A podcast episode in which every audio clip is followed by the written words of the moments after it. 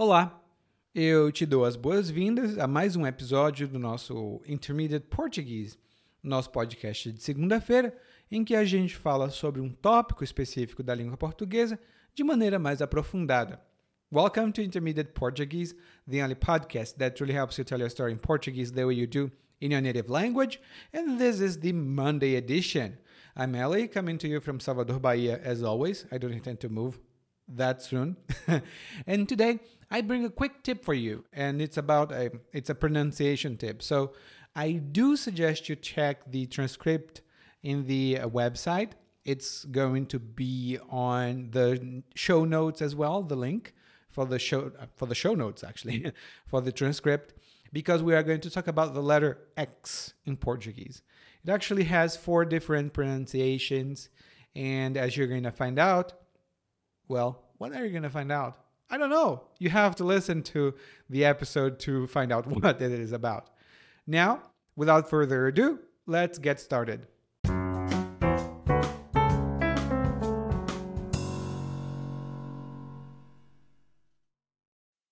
Para quem não sabe, e nem todo mundo sabe, temos uma cantora infantil famosíssima chamada Xuxa. Qualquer brasileiro hoje em dia sabe quem ela é, não importa a sua idade. E durante muito tempo, Xuxa teve programas infantis variados. Xuxa Parque, Planeta Xuxa, Xuxa e seus amigos, Paradão da Xuxa, Xuxa Isso, Xuxa Aquilo. Hum, mas entre 1986 e 1992, ela apresentou o programa Show da Xuxa. O engraçado desse show era que a palavra show era grafada com X, de xícara, não com SH, como é escrita hoje em inglês e em português. Como hoje se escreve com SH, como em inglês, essa palavra é um estrangeirismo em português, mas, na humilde opinião de seu professorzinho aqui, deveria ser escrita com X. Seria mais coerente. Por quê? Bom, porque X tem esse som e tem outros também. E esse é o tópico de hoje. O X é uma letrinha chata. Ela tem quatro sons. Ah, e acompanhe a transcrição desse episódio. Estou usando símbolos diferentes para apontar as pronúncias. Hein? Hum, no começo das palavras, normalmente tem som de sh. Xícara, como a xícara de café. Chale, que é uma peça de vestuário, xepa, que é a sobra de alimentos. No meio das palavras, o X, né, a letra X, pode ter três sons diferentes.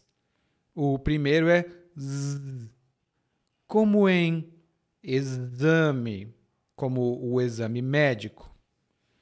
Exemplo palavra de que gosto muito.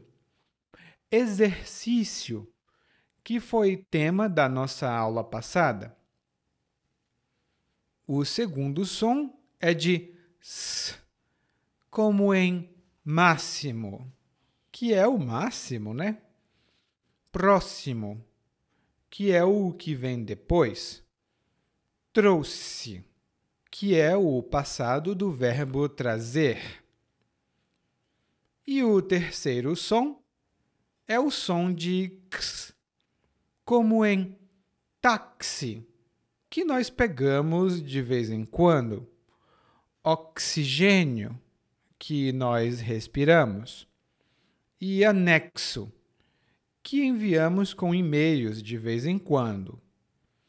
Um problema comum é se perguntar se tem uma regra para descobrir quando se pronuncia de um jeito ou de outro? Bom, regra, regra não tem, mas tem algumas regularidades. Em geral, depois de em, o som é de sh, como em enxaguar, que é o que fazemos depois de lavar a roupa, enxuta, que é como fica nossa roupa depois de secar, e enxame, que é um grupo de abelhas. Antes de consoante, o som normalmente é de s ou de sh, a depender do sotaque. No meu sotaque do Ceará é sh. No de meus amigos de São Paulo é s. Como nas palavras exterior, externo, texto, extra.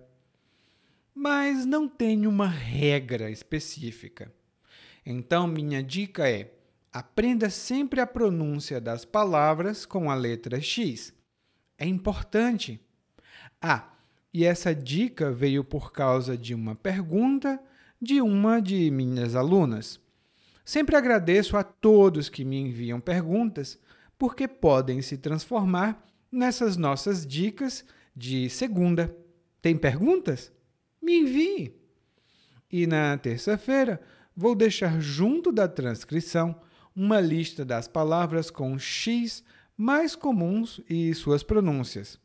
Acesse em pweschool.com.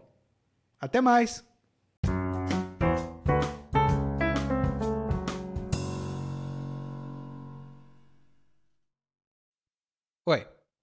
Tudo bem? Provavelmente você escuta nosso podcast há algum tempo. Bom, se não for o caso, eu me apresento para você. Eu sou o Eli, é, para Eliakim, e sou professor de português, responsável pelo podcast, pelo site portuguesewitheli.com, pelo outro site readbrazilianportuguese.com e muitas outras fontes de conteúdo para aprendizes de português que, como você, querem falar e entender o português brasileiro.